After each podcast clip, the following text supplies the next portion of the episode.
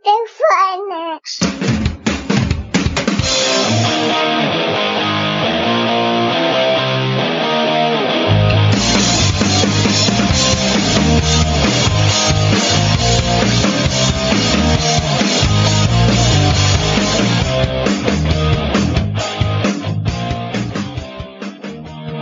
Hallo und herzlich willkommen zu einer weiteren Episode von GF der Talk, dem Wrestling Podcast. Heute begehen wir mal uns ein neues Gebiet, was wir schon lange nicht mehr hatten. Und zwar sprechen wir heute mal über die WWE. Und da ich wieder wir sage, wisst ihr, ich bin nicht allein. Ich habe heute den Daniel dabei. Hallo Daniel. Hallo zusammen. Na Daniel, wie hast du die Nacht überstanden mit der WWE? Du hast doch live geguckt, oder? Ich habe live geguckt, ja. Ähm, ich bin auch noch nicht lange wieder wach. ähm, äh, ja, aber mir geht's soweit gut und äh, es war schon doch ein explosives Event.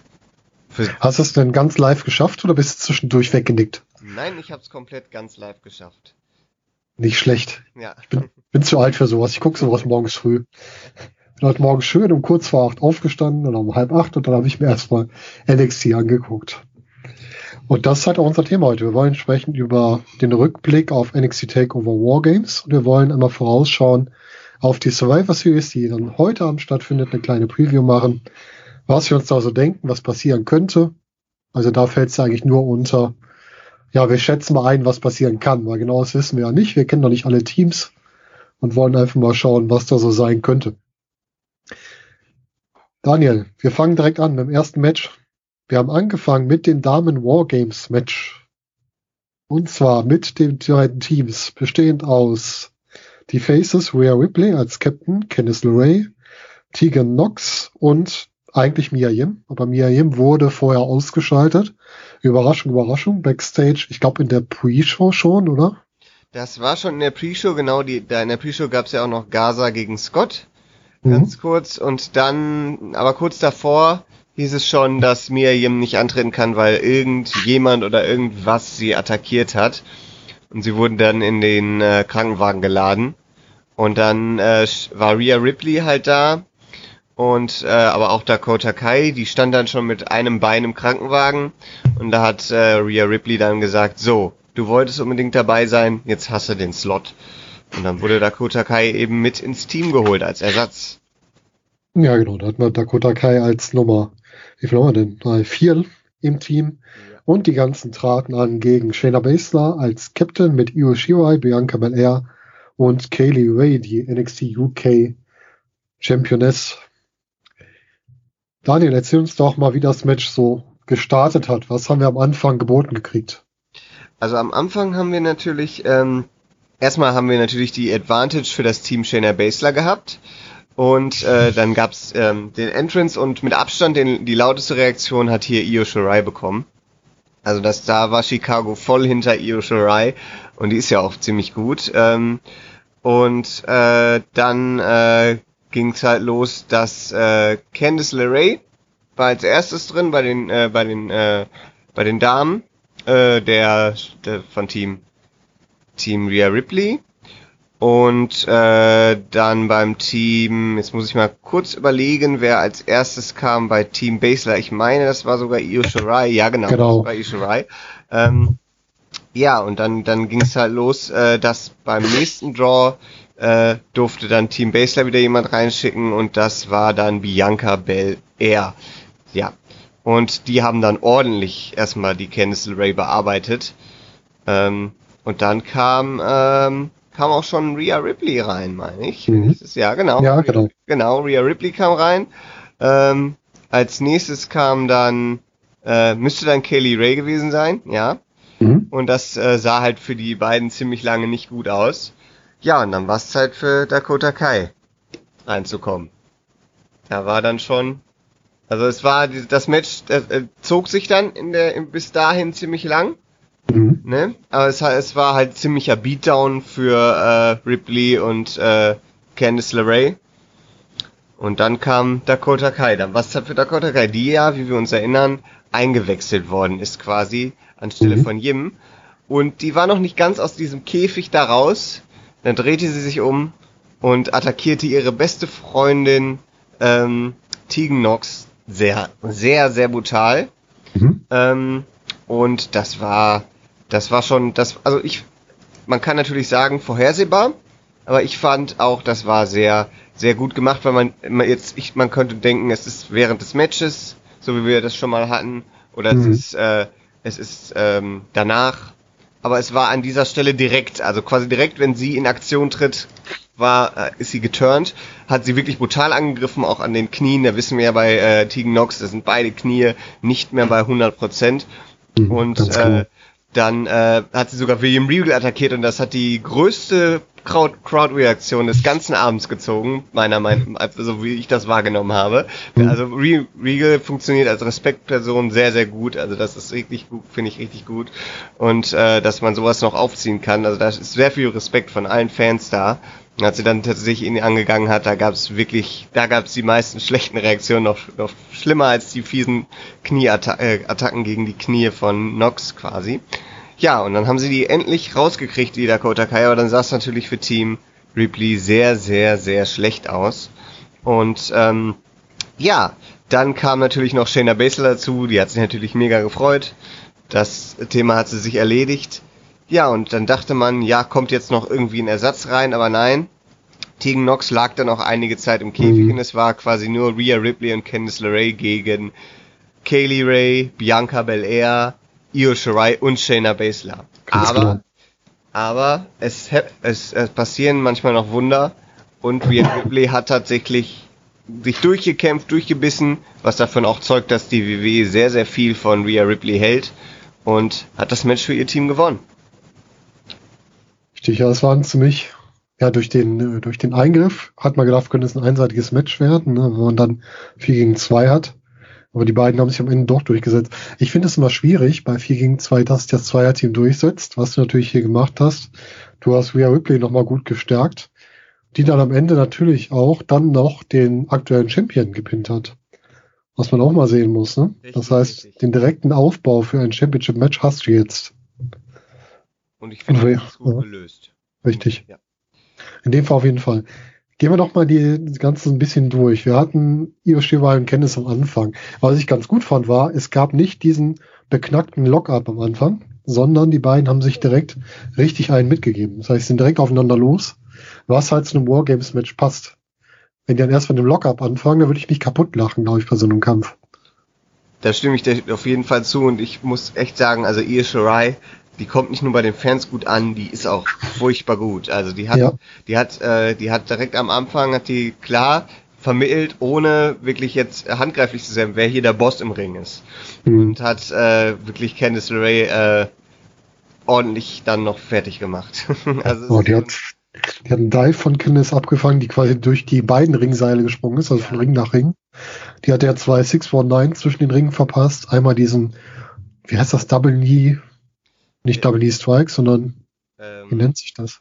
Weiß es gerade gar nicht. Auf jeden Fall, wo sie mit beiden Knien ihr quasi gegen den Kopf rammt. Sie saß so an der Käfigwand. Und sie hat danach auch so, einen, kleine, äh, so einen kleinen Seillauf da noch gemacht, als Candice wieder am anderen Ring war. Ist quasi über die beiden Ringseile von beiden Ringen drüber balanciert und ja. ist dann auf sie draufgesprungen. Sehr gut. Sehr, sehr. Auch wiederum. Sehr, richtig gut. Also die Anfangssequenz vor allem von den beiden schon echt klasse.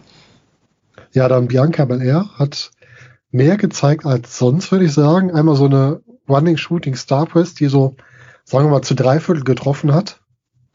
Stimmt, genau, und äh, total in die Stühle reinging. Also ja, das war genau. sicherlich nicht gut fürs, für die Nase. nee, das glaube ich auch. Und dann hat sie gegen Kenneth Wayne auch mehrere Powerballs gezeigt. Also sie immer wieder hochgehoben, die Aktion, die auch Ron Waynes gerne mal macht. Dass er den Gegner vom Boden aufhebt und nochmal auf den Boden haut. Was ich ein bisschen ungeschickt fand, war die Variante, als da ein Ripley reinkam und bevor sie reingeht, um ihrer Partnerin zu helfen, erstmal ein paar Waffen in den Ring wirft und sich damit so ein bisschen Zeit lässt, wo man denkt, ey, da wird gerade deine Teampartnerin komplett vermobbt, vielleicht hilfst du dir einfach mal. Zumindest war das so meine Einschätzung, aber das kann man, glaube ich, nach vernachlässigen. Das stimmt, und man hat sich natürlich dann äh, auch ein paar Berufe fabriziert, weil die Leute dann natürlich den Tisch erwartet haben und der hm. dann nicht kam. Er kam dann später in einem anderen Match, aber da wurde er dann nicht eingesetzt und das war für die Fans natürlich, das hätte man vorhersehen können und einfach nicht so machen sollen. Es hätten auch zwei Stühle oder so gereicht. Aber das hat man natürlich gut genutzt, um für Kaylee Ray nochmal ein bisschen Heat aufzubauen. Ne? Die Zucker den Schiff so halb raus und schubst sie ja wieder zurück. Das war schon eine, eine nette Idee. Ja, das, das, das war schon cool. Kann auch improvisiert gewesen sein, kann ich mir auch Ja. vorstellen. Das traue ich ihr auch zu, dass sie das so improvisiert kann. Wir hatten den traditionellen Tower of Doom wieder mit äh, Rhea Ripley am finalen Ende, wo dann alle anderen auf die Stühle gekracht sind. Also die Genau. Kraftdemonstration. Da hatten wir Ja. auch den Moment, äh, dass die Stühle noch so aufgestellt waren. Das äh, schien Mhm. dann aber, ich glaube, Kaylee Ray zu gefährlich und die hat die Stühle dann hingelegt. Ja. ja. Das war auch, das hätte ich auch nicht haben wollen. Das ist schon übel. Ja. Dann hatten wir eine, ähm, das war eine ganz coole Aktion, zwei gegenüberliegende Ecken, äh, so eine doppelte Ecken-Submission von äh, Rhea Ripley gegen, ich glaube, Kaylee Ray und von Shayna Baszler gegen Candice. Ich weiß nicht, ob du dich daran noch erinnerst, wo die quasi in gegenüberliegenden Ecken waren und jeweils die Submission angesetzt hatten beim Gegner. Das ist jetzt gerade nicht abrufbar. Aber du hast ja auch nicht so viel geschlafen. es ist sehr viel passiert auch in diesem Match, Ja. muss man dazu sagen, ja. Du hattest den obligatorischen Moonsault von Io Shirai, die, ich glaube, es gibt keinen, der den besser springt als sie, ja aber diesmal vom Käfigrand, muss man auch sagen. Ne? das war wirklich spektakulär. Ich meine, das, das hat man sich denken können, dass es passiert, aber wie es passiert ist, das ist schon, die hockte ja schon eine ganze Weile da oben drauf und dann, dann hat sie sich da immer weiter positioniert und ich dachte, machst das jetzt, machst das jetzt, ähm, und dann hat es tatsächlich, wow, wie, wie damals Kurt Engel bei TNA Lockdown, der war auch sehr gut. Oh ja. ist auch schon ein paar Jährchen her, ja. Das lange her, ja. Ja. Nicht zu vergleichen mit dem letzten Moonsault von Kurt Angle. Ja, und nicht zu vergleichen mit der Shooting Star Press von äh, Brock Lesnar war es, oder? Was, Oh Gott.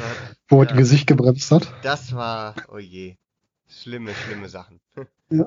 Das Finale war dann Rhea Ripley im Submission von Shayna Baszler, hat sich rausgekämpft, hat Shayna Baszler quasi an die Kette genommen, weil sie schon eine Handschelle um den Arm hatte. Ja, ja, genau, das. Und dann mit ihrem Finisher den Riptide durch die Stü Stühle befördert, die halt aufgestellt waren, was du eben schon mal meintest, und sie danach gepinnt. Das heißt, der Nummer 1 Herausforderer hat den Champion gepinnt und damit auch ganz klar gezeigt, wohin der Weg führt. Und ich glaube sogar, ich kann mir vorstellen, dass Ripley Basler ablösen wird. Ja, da bin ich ziemlich, da gehe ich ziemlich von aus. Ich habe ja mal eine Zeit lang vermutet, dass es Dakota Kai wird. Das ist jetzt ausgeschlossen. Deshalb äh, Rhea Ripley auf jeden Fall. Die wird ja sehr, sehr stark aufgebaut. Also richtig über alle drei Brands wird die ja mega Mhm. stark aufgebaut. Also die ist, die ist mit einer der großen Nutznießer von dieser, äh, von diesem Wochenende. Auf jeden Fall. Und äh, Io Shirai hast schon gesagt, ist eigentlich mit der größte Star in dem Match. Aber ehrlich gesagt, gibt es für die bei NXT doch gar nichts mehr zu tun, oder? Nicht wirklich, aber die brauchen halt auch noch einen anderen starken hier, wenn Shayna Baszler Ja. mal nicht mehr da ist. Von daher, Genau. ja. Die Frage ist halt jetzt, ob man sie noch so lange hält und ob man sie hochzieht. Das wird sich zeigen. Ich denke, das zeigt dann der Royal Rumble. Ja, genau. Da wird der Punkt sein, wahrscheinlich. Gut, erstes Match. Gewinner das Face-Team in einer 2 zu 4 Situation. Ähm, nicht die realistischste Lösung, aber gut zum Aufbau von Rhea Ripley nochmal. Und man hat wieder die Durchhaltefähigkeit von Candice LeRae auch gezeigt, die also viel einstecken kann. Ja, das sind die Gene, das können ja gar nicht die Gene sein. Nee. So, die sind verheiratet, das funktioniert nicht. ja, das, äh, das hat sie sich von ihrem Ehemann abgeguckt, ja. Aber wenn man sieht, was für Kämpfe Candice LeRae in ihrer Indie-Zeit schon alles gemacht hat, ne, also die ist sich ja für nichts zu schade. Nee, das ist wahr, ja. Die ist- macht alles mit. Kommen wir zum zweiten Match des Abends. Wir hatten ja nur vier auf der Card. Wir hatten als zweites, wenn ich richtig im Kopf habe, das Number One Contender Match zwischen Pete Dunne, Killian Dane und Damian Priest. Was zu einem Number One Contender Match wurde, nachdem es eigentlich für letzte Woche schon angekündigt war. Und dann irgendwie umgewandelt wurde, damit Adam Cole bei der Survivor Series auch noch was zu tun hat, Genau. würde ich mal sagen. Richtig, genau. So war's. Nimm uns doch mal wieder mit ins Bild, was da passiert ist. Also, ähm, und zwar, dieses Match kam ja ursprünglich zustande, erstmal weil ähm, Killian Dane den Pete Dunne bei einer NXT TV-Episode attackiert hat. Und davor, das ist nach einem Match gegen Damian Priest passiert und seitdem hingen die drei immer wieder zusammen. Der eine hat mal den attackiert, dann wieder den und da ist Regal die einzige beste Lösung eingefallen. Wir machen jetzt ein Triple Threat Match. Und da mhm. Cole äh, noch einen Titelkampf brauchte, wie du ja gerade schon gesagt hast, hat man das eben ein bisschen hochgehoben zu einem Number One Contenders Match. Äh, wobei man sagen muss, Pete Dunne ist hier der, das einzige Babyface. Richtig. Äh, und äh, ich denke mal nicht, dass man jetzt Dane oder Priest in diesem äh, Kampf gegen Cole haben wollte, weil die auch irgendwie gar keine Verbindung haben. Und bei Dunn kann man zumindest zurückgehen zum Wargames Match vor zwei Jahren, wenn mhm. ich mich recht erinnere, wo ähm, nee, es war gar nicht Wargames Match, es war es war äh, es war der Dusty Rhodes Tag Team Classic. Das, da oh, war der, da ja. war der Turn. Da war der ja. Turn äh, von Roderick Strong zur Undisputed Era, der mhm. damit dann geteamt ist und da ist dann immer noch diese Story und da kann man, das kann man auch super noch aufgreifen, auch wenn man jetzt nicht mehr so viel Zeit hat, um das zu tun. Aber dann ist letztes Jahr auch beim Wargames Match äh, mit gegen die Undisputed Era angetreten. Richtig, genau. Das, das war das, genau. Das, das hatten wir auch noch mit Ricochet und den War Raiders zusammen. Genau, da hatten die alle das Facepaint. Das war ganz ja, interessant. Genau. Ähm, genau, und dann hat Pete dann, äh, ging dann also als schon als sehr klarer Favorit in dieses Match. Ähm, die haben den äh, hinteren Ring genommen, also der näher an der Crowd ist, sage ich jetzt mal, nicht der, der an der Rampe ist, sondern den hinteren ja. Ring. Kann man ja auch mal dazu sagen. Die wechseln also immer zwischen den beiden Ringen, weil die Möglichkeit ist halt da. Mhm. Und ähm, soweit ich das verstanden habe, gilt der andere Ring das auch als, äh, als, als Auszone. Also da bist du dann auch angezählt, so wie ich ah, okay. das verstanden, verstanden habe. Aber man weiß ja nie bei WWE, ob man die Regeln dann wirklich durchzieht. Ähm, und äh, bei Pete Dunn, äh, ja, Pete Dunn hat dann äh, natürlich seine üblichen Aktionen versucht zeigen zu wollen, aber dann hast du halt Dane, der eher in die Hardcore-Richtung geht und äh, Damien Priest, der ja sich so noch ein bisschen finden muss. Meiner Meinung nach war es jetzt das beste Match, aber es ist dann halt noch nicht, immer noch nicht wirklich klar, was er überhaupt darstellen soll. Mhm. Ähm, es gab eben auch diese Momente mit dem Razor's Edge, und ähm, ich habe vorhin noch, hat mir ein Vögelchen gezwitschert, dass Maronell den Call, äh, den Call gemacht hat, dass er eben sich so ein bisschen alles bei Kevin Nash und bei Razor Ramon anguckt. Ob das die beste Idee ist, lassen wir dahingestellt. Ja, das, äh, ja, das weiß man jetzt auch nicht so genau. Also Damien Priest muss sich noch so ein bisschen finden. Ähm, aber wie gesagt, die anderen beiden haben ihn dann doch schon zum ordentlichen Match getragen. Es war jetzt nicht das Match des Abends, aber ähm, wir hatten halt einige ja harte Aktionen, vor allen Dingen auch außerhalb des Rings. Äh, da hat Ke also Killian Dane hat hier wirklich abgefeuert, ähm, was mhm. Hardcore-Aktionen angeht. Hat übrigens auch einen One-Winged Angel gezeigt. Ja, ja, den hat er aber auch schon äh, vorher benutzt, als er bei NXT ja. war. Ich weiß noch nicht genau, wie er es ihn genannt hat da. Das ist wahr, stimmt. Jetzt, wo du es mhm. sagst, ist, ich erinnere mich dunkel. Stimmt. Ja, der hat den früher schon genutzt. Da habe ich nämlich auch immer schon gesagt, okay, den kenne ich doch eigentlich von Kenny Omega. Aber den hat King Dan auch benutzt. Ich weiß gar nicht, ob er den in seiner Indie-Zeit auch verwendet hat. Ich bin nicht so sicher. Aber du sagst schon, der hat richtig viel abgefeuert. Der hat außerhalb des Rings hat er so eine Kombination aus Followaway Slam und Samoan Drop mit seinen beiden Gegnern durchgeführt. Ja, genau. Das ist also für die Rippen sicherlich nicht angenehm. Glaube ich auch nicht. Und der hat äh, ja Damien Priest mit einem Cannonball durch die Barrikade nochmal etwas ausgeschaltet.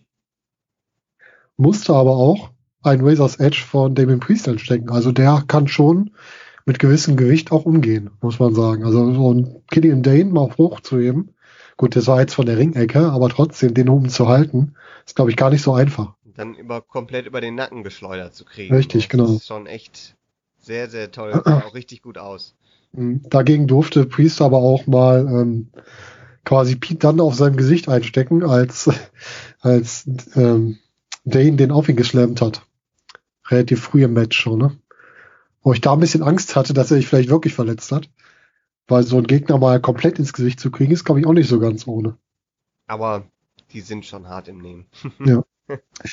Pete Dunn kriegte ein Razor's Edge aufs Kommentat auf den Kommentatorentisch ab, auf den, natürlich hier auf den Spanischen, die kriegen jetzt mal zuerst den Gegner vor die Füße, oder den Wrestler vor die Füße.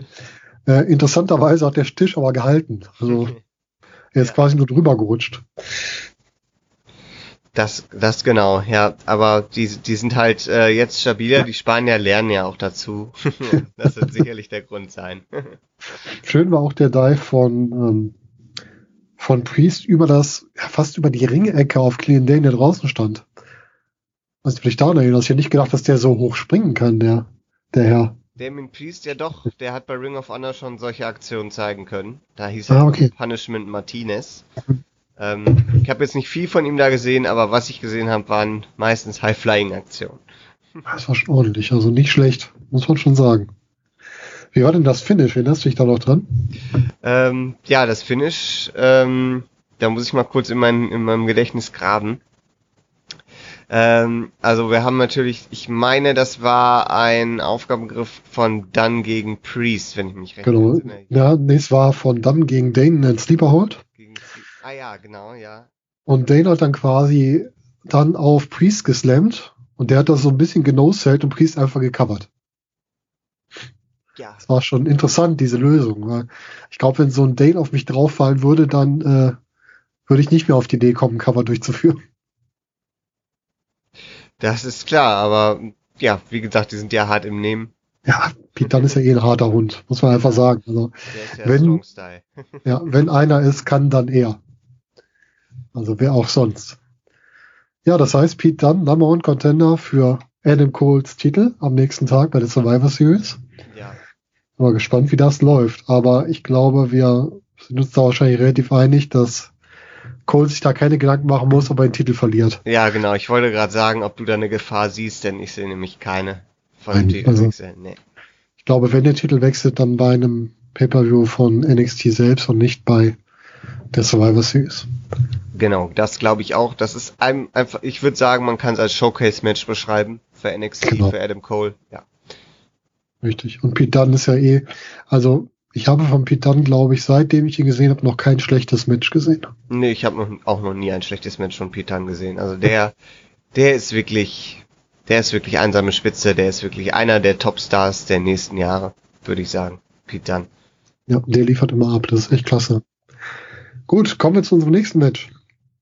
Matt Riddle gegen Finn Balor. Finn Balor nach NXT zurückgekehrt, weil er im Main Roster ja relativ wenig zu tun hatte, ist dann relativ zeitig bei einem Stairdown zwischen, ich glaube, der Undisputed Era und äh, wir waren dabei Champa, Gargano und dann kam entsprechend ähm, Baylor dazu, ist er gegen Gargano geturnt, wo man dachte, okay, jetzt kommt da die Fehde.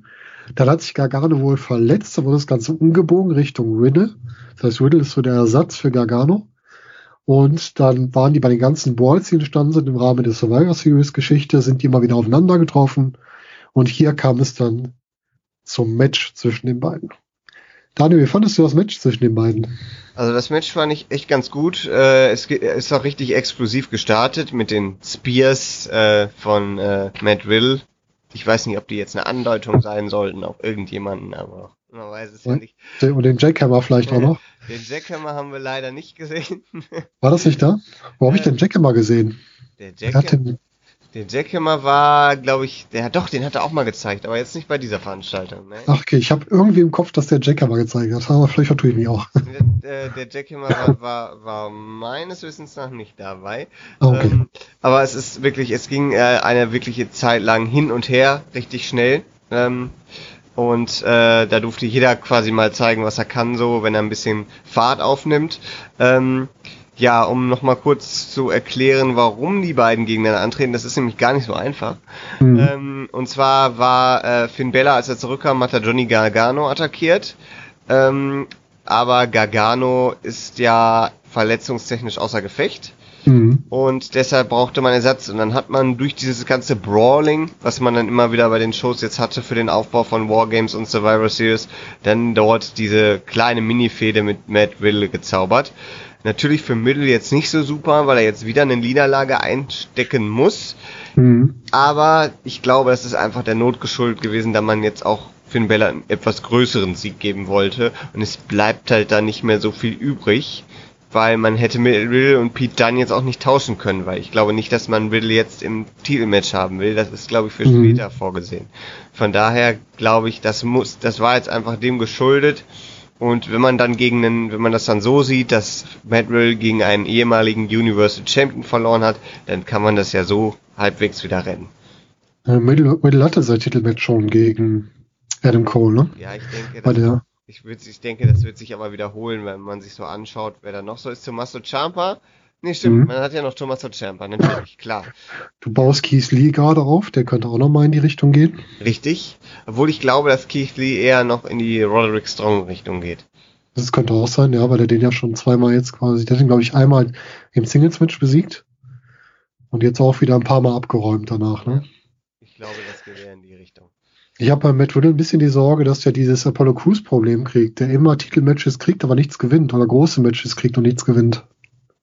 Habe ich nicht, weil hm? also ich glaube, da gibt's die allgemeine das allgemeine Verständnis bei WWE oder bei NXT, dass der wirklich, äh, ja, ich will nicht sagen Rohdiamant, weil der scheint ja schon ordentlich, aber er ist schon, äh, er ist schon echt ein großer Star, den man auch gut einziehen, äh, einbringen kann, der auch gut zieht. Ich glaube, der verkauft mhm. viele Tickets und T-Shirts. Und äh, deshalb denke ich mal, das war jetzt einfach der Not geschuldet, dass er jetzt erneut eine Niederlage einstecken äh, musste. Und ich denke mal, ab nächster Woche oder vielleicht gibt man ihm nächste Woche noch eine Pause, aber ab dem nächsten Mal, wo er wieder auftritt, da wird ordentlich daran gearbeitet, dass er wieder aufgebaut wird. Da bin ich mir ziemlich sicher. Das wäre schön. Oder Matt Riddle wird aufsteigen ins Main Roster und nimmt ähm, Brock Lesnar die Titel ab. das wäre, glaube ich, sein Plan, aber ich glaube, da hat äh, Triple H andere, andere Pläne. das kann gut sein. Ja. Ich glaube auch, dass das ähm, im Main Roster auch nicht so gesehen wird, dass das die richtige Lösung ist. Nee, glaube ich auch nicht. Gut, kommen wir zum Main Event. Wir hatten diesmal nur vier Matches auf der Karte durch die beiden Wargames-Matches, weil die natürlich entsprechend Zeit gekriegt haben. Ich glaube, jeweils in dreiviertel Stunde oder sowas. Ich schau mal um den Dreh. meine schlaue Liste. Und zwar ja. haben wir hier einmal, also das Wargames-Match der Damen hat 27 Minuten bekommen. Ach Gott. Und das der Herren ging eine Stunde. Ach du Gott, noch länger. Ja. Diesmal. Kam mir gar nicht so lange vor. Das bei den Damen kam mir länger vor, muss ich sagen, ja. zwischendurch. Und bei den Herren kam mir kürzer vor. Ja, genauso. Das Männer Wargames Match. Wir hatten die Undisputed Era bestehend aus Roderick Strong, Kyle O'Reilly, Bobby Fish und Adam Cole, also die ganzen Champions, die goldene Ära, gegen Tommaso Ciampa, Keith Lee, Dominik Dajokovic und To Be Announced, weil der letzte war noch nicht klar, wer es ist. Deswegen nicht mal gehen wir gleich drauf ein, wenn derjenige dann dazukommt. Mhm. Dass es ein Mann sein wird, war klar. Ne? Hier stellte sich natürlich die Frage, wir hatten ja vorher immer so ein bisschen die, die Anbiederung der Undisputed Era an Finn Balor, ob der vielleicht irgendwie noch mit reinspielen würde. Den hatten wir hier nicht, der ist nicht aufgetaucht.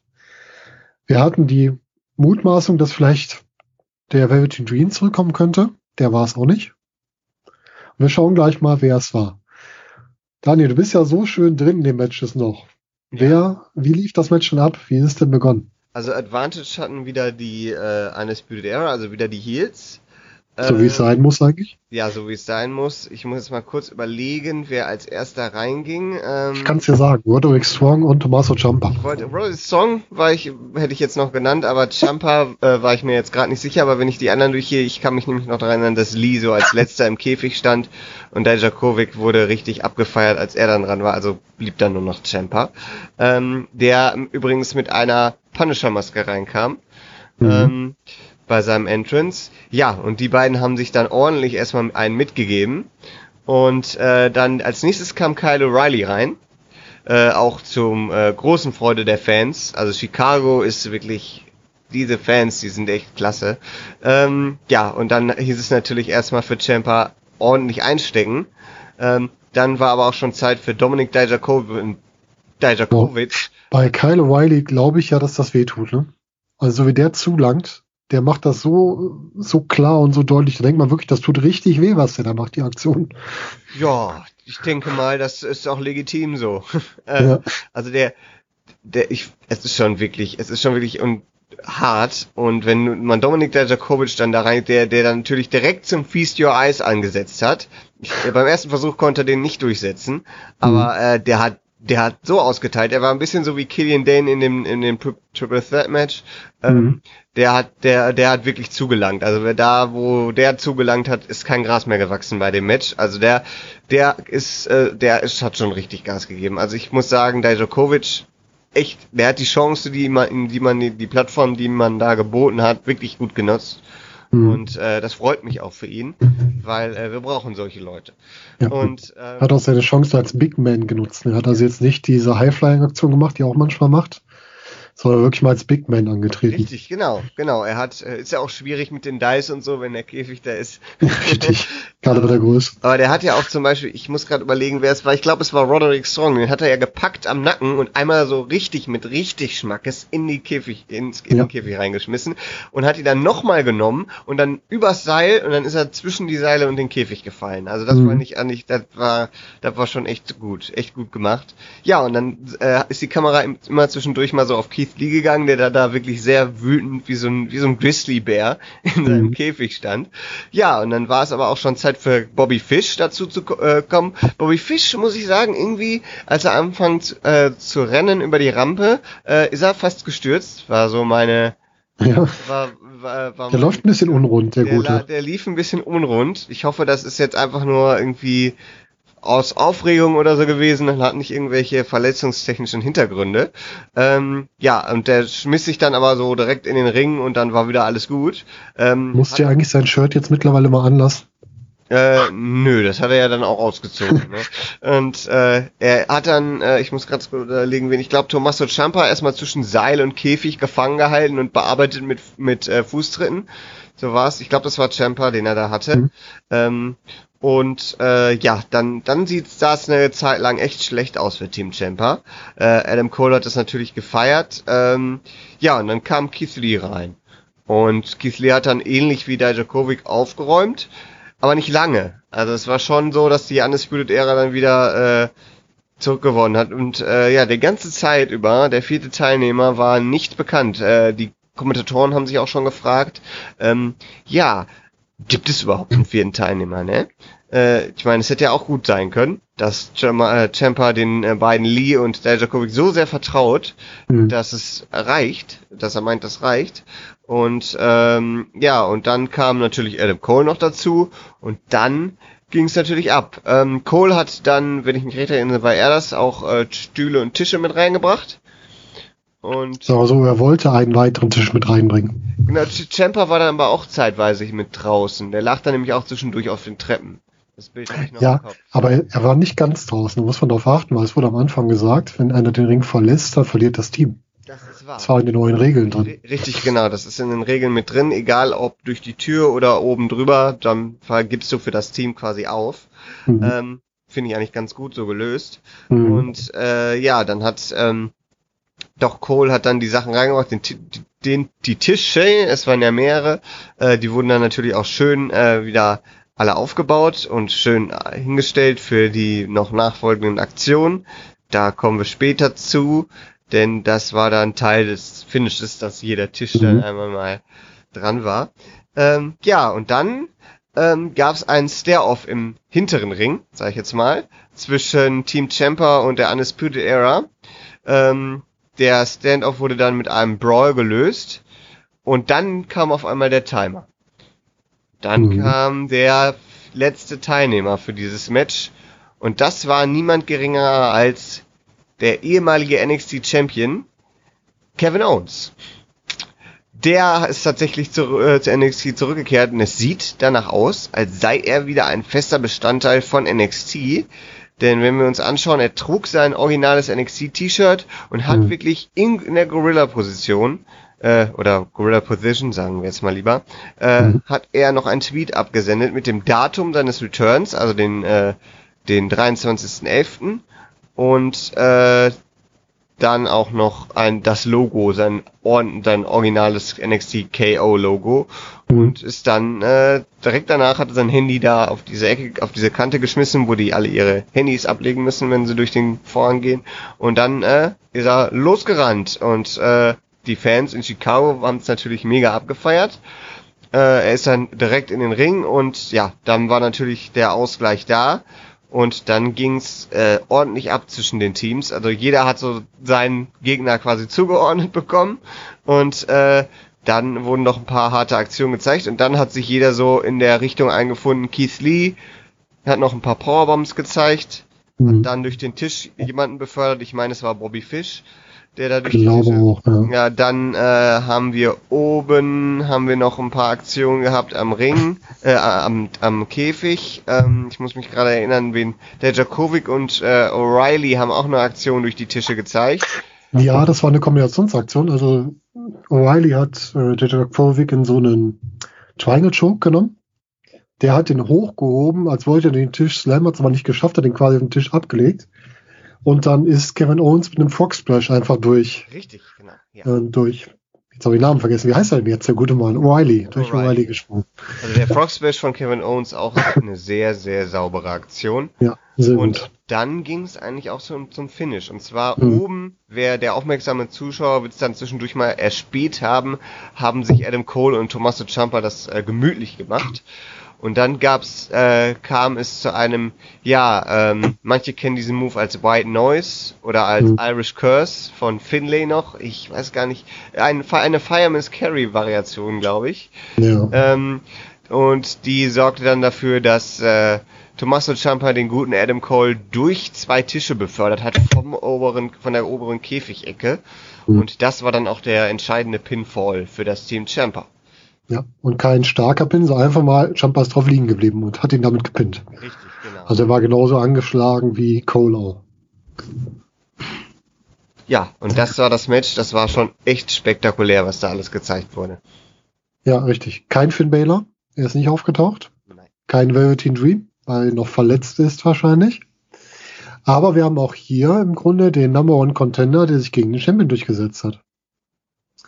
Das heißt, Champa wird wahrscheinlich der nächste sein, der Adam Cole herausfordert und entsprechend da dann auch sich durchgesetzt hat. Die Frage ist, wie es mit dem Rechts weitergeht. Werden Keith Lee und Dijakovic, äh, Dijakovic, ich kriege den Namen einfach nicht auf die Reihe, ähm, vielleicht als Tag-Team künftig mal antreten. Die haben wir vorher auch schon zusammen geteamt.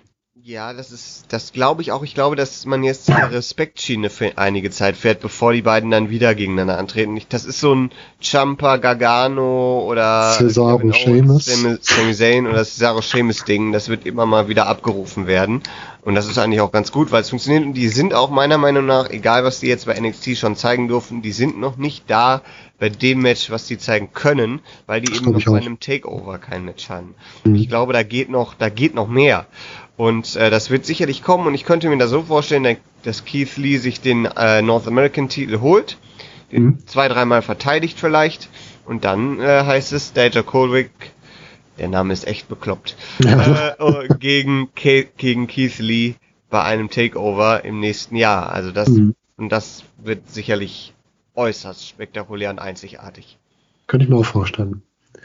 Ähm, Champa Cole, ich glaube nicht, dass Champa sich den Titel zurückholt. Aktuell. Ich kann es auch nicht sehen, aber ich, ich finde auch, dass, dass Adam Cole schon sehr nah in Richtung Main Roster geschickt wird. Das kann auch sein. Ne? Äh, deshalb, es ist, es ist schwierig. Ich meine, natürlich würden sich die Leute, also der Pop wäre riesig, wenn Champa sich sein, sich Goldie wiederholt. Mhm. Ähm, nur die Frage, man muss sich ja auch die Frage stellen, gegen wen soll Champa denn dann antreten? Ja, richtig. Und äh, Gegen Baylor. Ja, gegen Baylor, aber das war's dann aber auch so wirklich. Richtig. Ähm, deshalb, ich, ich, da muss man sehen, weil nat natürlich ist es auch genauso blöd, jetzt der Undisputed Stück für Undisputed Era Stück für Stück alle Titel wieder abzunehmen, sondern man sollte das schon logisch irgendwie verknüpfen, dass äh, das langsam bröckelt, finde ich. Mhm. Und äh, da muss man einfach sehen. Also ich weiß nicht, also das Match, da freue ich mich drauf, das wird sicherlich sehr, sehr gut. Aber Ja. Champa als Champion kann ich im Moment auch nicht sehen. Ich habe das Gefühl, wir kriegen eine Bullet Club Storyline mit Finn Baylor noch bei NXT. Ja, das, das, das kann ich auch sehen. Vielleicht ist es jetzt auch so, dass NXT so Gast, äh, Gäste hat und die für ein paar Monate dort bleiben. Und Mhm. das ist als nächstes das Team AJ Styles und Luke Gallows, also COC, Mhm. wird die da mit einsteigen. Kann natürlich alles sein und dann kriegen wir eine Spirit Era gegen ähm, den Club. Ja, genau. Das wäre was. Gucken wir mal. Bin mal gespannt, was da kommt. Ja, damit haben wir Wargames abgehandelt. Was war denn dein Match des Abends? Ja, ist ganz schwierig zu sagen. Also es ist auf jeden Fall eins der beiden Wargames Matches, aber ja, letzten Endes gehe ich dann doch eher in Richtung Herren, Mhm. weil wir eben diese Phasen hatten im Damenmatch, die sich ein bisschen gezogen haben. Mhm. Ähm, aber am Ende des Tages ja doch, ich würde sagen, das war das Herrenmatch, aber nur ganz, ganz knapp vor dem Damenmatch. Mhm. Bin ich bei dir? Ich bin auch bei dem Herrenmatch. Bei dem Damenmatch, ich mag diese ähm, 2 gegen 4 Siege, bin ich nicht so ein Fan von. Und wie du schon sagst, zwischendurch hat sich ein bisschen gezogen. Das Männermatch war für mich auch, ich habe ja eben schon gesagt, das Damenmatch kam mir länger vor, das Männermatch kam mir kürzer vor. Das heißt, es hat mich mehr befesselt. Und somit bin ich da auch bei dem Herrenmatch und bin gespannt, was es da draus jetzt ergibt, was als nächstes auf uns zukommt. Gut, gehen wir eine Nacht weiter. Guckst du diese Nacht auch wieder live? Ja, ich traue ich trau es mir zu. Ach, du hast morgen frei, hast du gesagt, ne? Ja, genau, ich habe morgen frei. Du Glücklicher. Survivor Series kommt diese Nacht. Dieses Jahr etwas anders. Survivor Series diesmal nicht nur Raw, Raw, SmackDown, sondern auch NXT dabei. Frage an dich, ist NXT eine Bereicherung für die Survivor Series? Ähm, für diesen, für dieses Jahr ja. Aber mhm. ab nächstem Jahr wird das dann nicht mehr so sein. Das ist einfach, das ist jetzt eine, ich hoffe, das bleibt eine einmalige Sache. Man macht es natürlich auch, um ein bisschen die Quoten bei mhm. NXT zu retten. Und äh, es ist auch sicherlich notwendig gewesen, da mal ein bisschen Veränderung reinzubringen. Ähm, ist das jetzt alles gut gelöst worden in den letzten Wochen? Ähm, würde ich jetzt nicht sagen. Äh, die, die Shows bei NXT wirkten schon relativ spektakulär und auch die eine Smackdown-Ausgabe ganz am Anfang. Mhm. Aber alles andere war wirklich sehr, sehr belanglos und ja. unsinnig. Und ähm, also es ist für dieses Jahr noch eine Bereicherung, weil es neu, weil es was anderes ist, weil es frisch ist, aber wenn sich das jetzt jedes Jahr wiederholt, dann wird das ganz schnell abgedroschen. Ähm, ja, also für den Moment ist die Antwort ja, aber mhm mit so ein bisschen äh, Sorge für, für die Zeit, die jetzt noch kommt. Ich habe generell Sorge ein bisschen um NXT. Ist halt die Frage, was macht man hier? Will man jetzt über diese Survivor Series NXT noch mehr als Konkurrenz für AEW positionieren? Oder ist NXT hier, wir haben schon drüber gesprochen, damit entweder Raw oder SmackDown nicht verlieren muss. Ja, das denke ich schon. Das denke ich schon. Also ich denke, weil SmackDown ist ja jetzt bei Fox und muss besonders stark dargestellt werden. Also ähm, es wird sicherlich nicht gut ankommen, aber ich, nicht alle, aber die meisten Matches werden sicherlich durch SmackDown entschieden werden, damit Raw nicht den Pin vollnehmen muss. Also es ist, dass äh, NXT verliert, da muss man ganz klar äh, von ausgehen und ich denke, man kann ja auch argumentieren, dass äh, NXT ja immer noch so ein bisschen Farmliga, auch wenn Triple H das vehement abstreitet, so ein bisschen Farmliga äh, Am äh, Ambitionen so noch hat, so ein bisschen. Ich meine, da sind auch viele Leute dabei, die schon über zehn Jahre in den Ring gestiegen sind, aber ähm, da ist äh, hat immer noch diesen, deshalb kann man ja sagen, ja, die Main Roster Stars von Raw und SmackDown, die besiegen ja NXT, weil die sind ja noch so unerfahren. Das ist natürlich falsch, aber das ist, wird, kann man sicherlich so verkaufen seitens wie WWE, dass sie das vielleicht so versuchen. Ähm, oder sie erklären es einfach gar nicht, wo ich mit eher mit rechne. Ähm, ja, das befürchte ich äh, auch. Also ich, äh, man muss damit rechnen, man muss sich darauf einstellen, dass NXT hier nicht wirklich die hohen Sieg, großen Siege verzeichnen kann. Und das, mhm. NXT sieht ja natürlich ziemlich dämlich aus, wenn es dann für die nächste TV-Show geht. Wieso sollte ich mir eine Sendung anschauen, wo Leute sind, die keinen großen Sieg einfahren können, wenn es um was geht, worum, worum es auch immer geht bei Survivor Series. Mhm. ähm, und äh, das ist natürlich schwierig, aber es, man will halt Raw nicht schlecht darstellen, man will äh, SmackDown richtig stark darstellen als die A-Show jetzt mit äh, mit äh, dem Fiend als Champion und mit dem Mega Millionen Deal, den sie da haben. Deshalb stellt euch einfach darauf ein, dass heute Nacht SmackDown ordentliche Siege einfahren wird und die NXT-Leute die Leidtragenden sind, weil man ja auch dazu sagen muss, die konnten sich ja auch als Team alle nicht so finden, weil die wurden ja alle mhm. relativ kurzfristig zusammengestellt. Das kann man ja auch noch dazu sagen. Ich denke auch, es wird eine Mischung sein. Und du wirst in den Einzelmatches kann sich vielleicht mal ein NXT-Mensch durchsetzen. Bei den Elimination-Matches kann man es logisch erklären, weil die haben alle schon Pay-Per-View und auch harte Matches in den Knochen. Schauen wir uns das erste Match an. Das, ich nehme jetzt mal das Elimination Match der Damen raus. Mit Team War, Charlotte Flair, Natalia, Asuka, Kairi Sane, Sarah Logan gegen Team SmackDown, Sasha Banks, Nikki Cross, Lacey Evans, Carmella Dana Brooke und Team NXT, was sich jetzt im Grunde heute gefunden hat. Mit Candice LeRae und Rhea Ripley, die im Match waren. Dann aus unerklärlichen Gründen für mich Io Shirai, Bianca Belair, die auch im Match waren und Tony Storm, die aus irgendeinem Grund da drin ist. Das heißt, da hat man schon vier Damen, die schon ein Wargames-Match in den Knochen haben.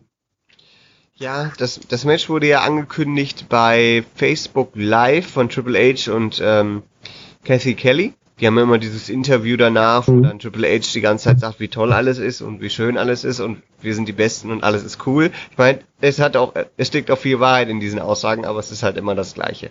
Ja, ähm, und äh, ich meine, ich finde es ja schön, dass Triple H sehr stolz daraus ist. Das, das darf er auch sein. Das ist ja alles toll. Nur halt, es bietet halt dieses Format, was wir haben, nicht viel Mehrwert als Fan, würde ich jetzt mal behaupten. Mhm. Äh, diesmal aber doch schon, weil man zumindest eine Ankündigung mit eingebunden hat. Ähm, und zwar Rhea Ripley hat äh, war auch dort als Gast und durfte dann ihre Teilnehmer nennen. Da hat sie erstmal Candice LeRae hervorgebracht, weil sie halt bei dem Wargames Match mit ihr alles durchgestanden hat. Und dann sagte sie halt, ja, jetzt nehme ich noch Io Shirai und Bianca Belair mit rein, weil die können ja auch richtig kämpfen und haben mich in ihrem Match oder in unserem Match äh, überzeugt. Das ist also die Begründung. Und Tony mhm. Storm fand ich bei NXT UK total klasse, deshalb nehme ich die auch noch mal rein. Und das war, da, dann ist sie wieder gegangen. Das war, das war dann, äh, wie dieses Team zusammengekommen ist. Ich meine, man kennt das noch von früher, wo die Leute so ähm, sich so lang gestritten haben und wir brauchen den mhm. Besten und dann haben sie sich über Wochen äh, wirklich zusammenfinden müssen und dann gab es eine richtige Story dahinter, das gibt's aber jetzt nicht mehr. Jetzt ja, und dann war am Ende Santino ja. Marella im Team. Ja, genau. ja, äh, aber wenn ich mir einfach mal den Teamaufbau zum Beispiel für den SummerSlam 2010 mhm. ansehe, ja, ja, äh, so, das ist äh, das, äh, ne, das gibt's nicht mehr. Es geht jetzt nur noch um Namen und Momente und so wurde das hier eben dargestellt. So wurde mhm. es eben gemacht. Aber man muss auch sagen, Rhea Ripley wurde von Triple H also in den allerhöchsten Tönen gelobt. Also das kriegt man dann auch selten. Äh, da hat er sich wirklich nichts nehmen lassen und ich finde auch, da hat er ziemlich viel recht. Also Rhea Ripley, Star des Wochenendes und äh, mit Sicherheit und größter Nutznießer. Und äh, ich denke mal, da werden wir noch einiges von hören von der Dame. Und das könnte hier, ja, könnte hier Shayna Baszler eingreifen und Rhea Ripley aus dem Match nehmen? Damit sie nicht verlieren muss oder nicht ausscheiden muss? Auf normalem Weg? Ähm, ich glaube nicht, weil die WWE kann sich ja immer nur auf eine Sache konzentrieren im Main Roster und mhm. die hat ja schon ein Match und dann zwei Nuancen anlegen, hm, das ist, glaube ich, zu viel für den allgemeinen Zuschauer, würde man jetzt denken. Äh, oder würde die, würden die, denken die Leute, glaube ich, dort. Mhm. Und äh, deshalb glaube ich nicht, dass das passieren wird. Also es würde storyline-technisch Sinn ergeben und wäre ganz cool, aber ich glaube nicht, dass das passiert. Okay. Auf wen tippst du, welches Team? Ähm, Team SmackDown, ganz klar. Das zusammengewürfelte Team von Carmella, mhm. Dana Brooke, Lacey Evans, Nikki Cross und Sasha Banks, die eigentlich sich gegenseitig an die Kehle gehen müssen, aber es geht ja um Bragging Rights, deshalb, mhm.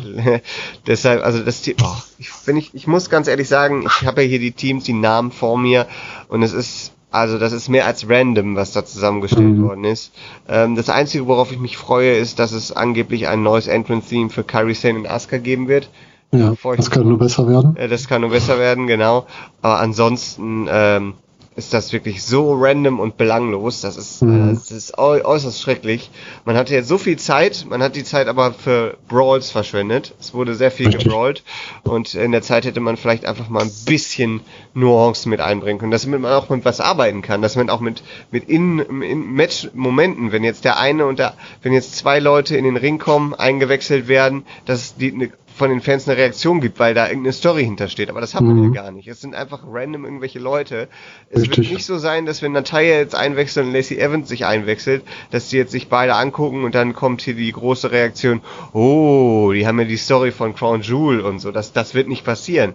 Das ist alles, mhm. alles ein bisschen vergessen und ein bisschen egal. Das, die, und Stimmt, das hat die WWE auch so vermittelt, dass das alles ein bisschen egal ist, dass nur zählt, wer gewinnt, aber das ist auch nicht so wichtig. Von daher, das ist alles ein bisschen schade. ja, bin ich vollkommen bei dir. Ich möchte aber trotzdem gerne Team War gewinnen sehen, weil ich das das einzige Team sehe, was für mich nominell die, das Potenzial hat, hier zu gewinnen. Ja, weil da eine 120-fache Women's Championess drin ist und äh, Natalia als Legende und Asuka als Tag Team und Kairi Sane als Tag Team Champions. Deshalb, oder? Ja, ja richtig. Ja. Du hast halt wirklich Leute, die was gewinnen können. Da geht's mal Sarah Logan außen vor. Das ist für mich, wie böse es auch klingt, schon so ein bisschen Kanonenfutter. Ja, Sarah Logan ist schon sehr random. Ähm, das ist äh, aber gut, ich freue mich auch für sie, weil wir erinnern uns zurück an WrestleMania, als sie da stand und äh, diesen Battle Royal fast gewonnen hat, wie gut ja. sie von den Fans angenommen worden ist und dann war es halt doch Carmella, weil die ist ja blond. Und ja, äh, ja, äh, ja Na, Sarah Logan ist keine schlechte, nur sie ist halt null aufgebaut. Die ist jetzt, es klingt ein bisschen, als hätten die den Teilnehmer gesagt, setzt euch mal einen Bus und die ist einfach mit eingestiegen, weil sie nichts Besseres wusste. Also, es macht halt wenig Sinn, aber gut. Wie gesagt, du nimmst SmackDown, ich nehme Raw, wir gucken, was mal rauskommt. Lass uns zu den Tag Teams gehen. Wir haben die Viking Raiders gegen New Day, gegen die Undisputed Era. Ursprünglich sollte es sein Viking Raiders gegen Revival gegen Undisputed Era, wobei Revival noch rausgenommen wurde durch ein Niederlage gegen New Day, wo mal wieder der Titel gewechselt ist. Wo ich mir natürlich gefragt habe, ist Revival nicht gut genug für so ein Match, weil ich hätte gerne die Konstellation gesehen mit Viking Raiders Revival und Undisputed Era. Gerade diese drei verschiedenen Arten wären gut gewesen. Wie siehst du das bei dem Match? Was erwartest du ja da? Ich bin da 100% bei dir. Ich hätte mir das auch so sehr gewünscht, als ich das gesehen habe, habe ich gedacht, boah. Aber das ist natürlich das, das übliche Denken der WWE. Kofi Kingston ist jetzt ein ehemaliger WWE-Champion, auch wenn uns das mittlerweile, also uns, meine ich die WWE mit, ziemlich egal ist. Ähm, das erwähnen wir ja kaum noch. Ähm, aber er ist halt ein ehemaliger WWE-Champion und zieht. Die New Days verkaufen sehr viel Mer Merchandise. Ähm, dann ist noch die Sache, ja, Xavier Woods traurig, ne? Wir müssen ja irgendwas ja. tun, damit wir die Fans noch bei Laune halten, so ein bisschen und damit auch, dass halt alles nicht ganz so traurig ist. Und ähm, tragen ja auch diese Armbinde, äh, mhm.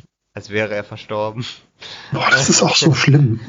und äh, die, ähm, also ein Fan, der drei Wochen nicht, der oder der ein paar Monate nicht geguckt hat und einschaltet und sieht diese Armbinde, der ja. denkt, oh Gott. ja, das ist erschreckend. Da ja. muss man, glaube ich, mal drüber nachdenken, ob das so eine gute Entscheidung ist. Der denkt, oh Gott, nein. ähm, und äh, es ist, äh, es ist schon, äh, ja, es ist jetzt so, die haben die Titel halt denen gegeben, weil die halt die unbedingt im Match aus diesen Gründen, die ich gerade genannt hat, haben wollen. Und dann fällt die Revival halt gegen äh, hinten rüber. Das ist dann äh, 100, die 120.000-fache ähm, äh, der 120.000. Regentschaft vom New Day, glaube ich. Mhm. Ähm, gut, Gefühlt, ja. Kann man machen. Ähm, aber es ist halt, es trägt dem Match nicht viel dabei. New Day ist gut, also die sind schon echt klasse ja, Wrestler, das ist nicht abzustreiten, aber interessanter wäre doch die Konstellation mit Revival gewesen und die sind natürlich jetzt ganz raus. Mhm. Das ist natürlich, also es ist schon, schon echt ein kleiner Weh Wehmutstropfen, aber das Match wird mit Sicherheit doch sehr gut werden. Mhm. Wer gewinnt? Ja, äh, The New Day. ja, du bleibst auf deinem Smackdown-Zug, ja, ne? ich bleib auf dem Smackdown-Zug. Ich arbeite ganz klar gegen die reine Smackdown-Siege. Ich bin für die Undisputed Era, die sich hier durch ihre linke Art irgendwie durchsetzen, nach dem Motto hier, die Viking Raiders fertigen New Day mit dem Finisher ab und dann äh, stehlen die den, den Pin oder sowas in der Art. Deal Deal machen die dann. Ja, ja, genau, okay. sowas in der Art. Gut. Ah, klingt doch böse, mal sagen. Midcard-Titel. AJ Styles, Shinsuke Nakamura und Roderick Strong. AJ Styles hat jetzt schon ein Match gegen Umberto Carrillo nach der Show. Shinsuke Nakamura wurde mal gemutmaßt, dass er eigentlich seinen Titel gegen Daniel Bryan verlieren sollte. Jetzt sind sie beide hier im Match und treten gegen Roderick Strong an. Was ich mir denke, ich könnte mir vorstellen, dass man hier, ist alles Fantasy, wahrscheinlich denken die bei der WWE nicht so weit, aber dass man vielleicht hier auch die Finn Baylor Story nochmal aufgreift. Wir haben es ja eben schon gesagt. Sowohl der OC, der Original Only, was auch immer Club, als auch Undisputed Era buhlen ja um Finn Balor. Und das quasi eher beim Match erscheint und dadurch die so ablenkt, dass Nakamura sich den Sieg holen kann. Was ist denn dein Tipp? Also mein Tipp ist Shinsuke Nakamura. Ja, war, mir, war ja klar, hätte ich ja gar nicht fragen. Aber ich, also ich das war das Potenzial auf Match des Abends, meiner Meinung nach. Das sind, ich bin sehr froh, dass das nicht geändert wurde, dass es da nicht noch einen Titelwechsel gab. Mhm. Das sind drei sehr, sehr talentierte Leute, sehr, sehr gute Leute, die wirklich, die kannst du so viele Situationen reinstecken und die glänzen. Gut, Nakamura hatte einen schweren Start im Main Roster, sage ich jetzt mal, aber diese Midcard-Rolle passt dann doch, auch wenn der Intercontinental-Titel traditionsgemäß eher weniger eingesetzt wird. Mhm. Ähm, ja, was ich noch nicht unerwähnt lassen möchte, ist das neue Titeldesign. Oh ja, stimmt. In Nakamura.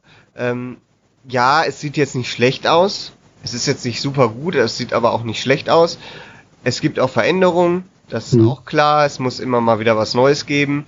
Aber ich finde von allen Titeln, und zwar nicht nur bei WWE, sondern im Gesamtwrestling, komplett war der Intercontinental der schönste und prestigeträchtigste. Mhm. Und ich bin sehr, sehr, sehr, sehr, sehr, sehr traurig darüber, dass dieses Stück an Erinnerung und Kindheitserinnerung jetzt nicht mehr da ist. Äh, bin ich sehr, sehr traurig drüber. Mhm. Ähm, ist gut so, man muss es akzeptieren, es ist jetzt so und ich denke mal, dass AJ Styles da auch nicht von verschont bleiben wird und dass der, der Gürtel hat schon eher nötiger, eine Designveränderung zu bekommen. Ich denke mal, dass AJ Styles da vielleicht sogar jetzt äh, heute Nacht mit einem neuen Titelgürtel antanzt. Ähm, ja, jetzt ist der Nakamura, jetzt ist Nakamura aber mit diesem neuen Gürtel unterwegs. Es ist, es ist in meinen Augen ist es sehr schade. Aber wie gesagt, Veränderungen gehören dazu und ja. das ist jetzt auch kein Universal Titel Design. Also es ist jetzt Richtig. nicht so, dass sie den, äh, dass sie da äh, irgendwie mit Blau arbeiten oder so, mhm. Leder. Gott sei Dank. Es ist halt die Frage, warum man den gewechselt hat. Ist es jetzt wirklich, weil dieser Titel von Cody Rhodes eingeführt wurde? Oder vielleicht, dass ja. man den Titel ein bisschen mehr an die asiatischen, japanischen Titel anlehnen möchte? Das wäre natürlich schön, ich meine, man hat jetzt auch angefangen zu erwähnen, dass Shinsuke Nakamura der erste asiatische Intercontinental Champion ist. Das hatte man vorher gar nicht erwähnt. Mhm. Ähm, steht ja sogar mit in der Grafik da bei SmackDown. Ähm, ich könnte natürlich sein, also das mit Cody Rhodes habe ich auch am Anfang gedacht, dass das so ist. Ähm, aber dann muss man sagen, ganz ehrlich, dann hätte die WWE das wahrscheinlich schon viel früher geändert. Mhm. Ähm, von daher glaube ich nicht, dass das jetzt wirklich das Ding ist. Ähm, wie gesagt, ich erwarte ein klasse Match. Ich das, zum Thema AJ Styles und Carrillo, ich glaube, da kommt noch mal ein Match, aber ich mhm, glaube, dass genau. Carrillo ist. Wie alt ist der? 19, 20 Jahre alt. Ich glaube, das ist noch nicht so. Ich denke auch. In der Lage, einen AJ Styles zu pinnen, das sollte man nicht tun. Er darf auch noch ein bisschen lernen. Genau, da gibt's andere. Ich meine, man hat ja jetzt Tour 5 Live komplett demontiert. Es wurde ja noch nicht mal jetzt, äh, es wurde ja schon wieder gestrichen diesmal. Es ist noch nicht ganz abgesetzt, aber mhm. es ist äh, wieder gestrichen worden. Und äh, es ist halt auch seelenlos, weil die ganzen Storylines, die was bedeuten, finden bei NXT statt. Und mhm. äh, es sind halt nur noch random Matches. Es ist halt so, ja, deshalb hat, haben Leute wie Oni Lorcan ja auch wohl ihre Kündigung eingereicht. Also Tour for Life ist sehr bedeutungslos geworden. Da ist nichts mehr zu erwarten. Und äh, deshalb hat man Carrillo halt in den Main Roster geschickt, meiner Meinung nach viel zu früh. Man hätte ihn lieber zurück zu NXT bringen sollen. Ähm, oder eben in eine Storyline mit Leo Rush oder Angel Gaza. Das finde ich sehr interessant. Eine Storyline mit Angel Gaza hatte man ja schon mal angedeutet, weil die beiden sind ja verwandt. Und mhm. ist ja immer noch nicht geklärt, wer wird denn jetzt der Star der Familie dort. Ähm, also, aber das jetzt dieses, also es ist sehr ungleich, sag ich mal, mhm. einer Treffen von Styles und Carrillo. Da gibt es sicherlich andere wie Ricochet, der zwar auch schon gegen Styles gefährdet hat, die man da besser nehmen, äh, nehmen könnte. Ähm, wenn man denn unbedingt möchte, dass Styles den Titel abgibt, weil im Moment finde ich ja, diese richtig. Konstellation mit dem mit dem Club eigentlich ganz gut. Wäre sogar noch schöner, wenn der Club die Tag Team Titel halten würde, äh, aber das ist ja nicht vorgesehen. Dafür ist der Club auch zu unbedeutend aktuell. Und ähm, wenn du das beste Tag Team der Welt, dass das ja ja richtig. Und wenn du den ähm, wirklich deine Idee mit den Club bei NXT bringen würdest, dann könntest du natürlich das mit dem Titelwechsel machen, aber ich würde es auch nicht machen mit, mit Styles. Ich würde ihm eher die Titel lassen und dann vielleicht mal gegen jemand anderen da verlieren lassen. Genau. Gut. Wen die Damen, wen ich nehme, ach, habe ich gar nicht gesagt. Ja. Äh, Nakamura. Nakamura. Nakamura. Oh, ja. Da bin ich beim ersten Smackdown-Sieger.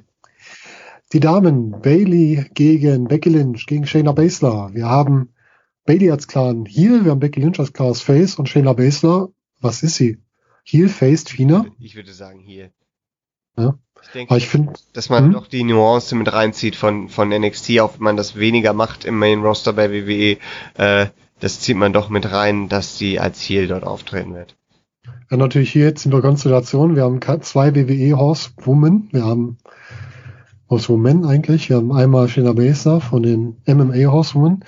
Meinst du, das könnte ein Gewicht haben, dass vielleicht ihre beiden Protégés mit auftauchen? die sind natürlich eigentlich Kayfabe verletzt, ne? Die sind mhm. ja brutal attackiert worden von einer mysteriösen Person, also wahrscheinlich Dakota Kai. Mhm. Ähm, und ich, ich, also ich, wenn man jetzt keinen Grundstein legt für dieses Match bei WrestleMania, dann wird das nicht mehr passieren, glaube ich. Ja. Ähm, müssen halt auch, müssen halt schauen, ob da die äh, Dame, die gerne mit der Entrance-Musik von Joanna Jett äh, Bad Reputation mhm. reinkommt, ob die vielleicht da auftaucht. Mhm. Ähm, ich, äh, das muss man abwarten. Das ist schwierig zu deuten.